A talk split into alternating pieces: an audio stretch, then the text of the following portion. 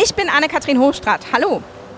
Draußen ist es kalt und total ungemütlich, aber hier in der neuen Sprudelhof-Therme in Bad Nauheim ist es mollig warm. Um mal so ein bisschen zu beschreiben, wo ich hier eigentlich bin. Auf 800 Quadratmetern gibt es 10 Becken mit Sohle, also Salzwasser hier aus Bad Nauheim. Ein Becken davon, das ist das Intensivbecken. Da ist der Salzgehalt bei 12 Prozent. Das heißt, da kann man tatsächlich schweben, so wie im Toten Meer. Stefan Kannewischer ist der Geschäftsführer des Betreibers. Herr Kannewischer, was sind denn Ihre persönlichen Highlights? Also ich glaube, es hat viele Elemente. Also wir liegen direkt am Kurpark, wir haben die USA vor uns, wir haben die warmen Außenbeckenschau direkt im Kurpark. Das ist auch nicht in, jedem, in jeder Therme zu finden.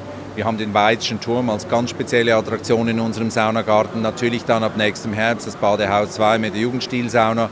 Also ich glaube, es ist einfach ein sehr tolles Angebot, was man nicht einfach so an jeder Ecke findet. Und wir sind damit sicherlich eine der schönsten Thermen in Deutschland. Es war bis zur fertigen Therme gar nicht so einfach. Es wurde sehr viel politisch gestritten. Oliver Formasso ist der Stadtverordnetenvorsteher. Also es hat ja ein bisschen gedauert, bis sich die Stadt dazu entschlossen hat, dann doch mal eine neue Therme genau. zu bauen. Wie geht es Ihnen jetzt? Sehr gut, weil wir nach langen Jahren dann das Projekt vollenden konnten, sogar in der Zeit.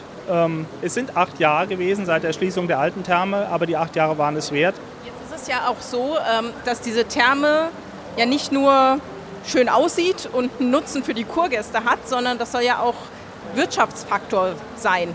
Ja, also wir haben ja in, äh, als Kurstadt ein vielfältiges kulturelles Angebot. Wir haben Angebote natürlich auch, äh, was äh, die Geschäfte betrifft hier in der Innenstadt.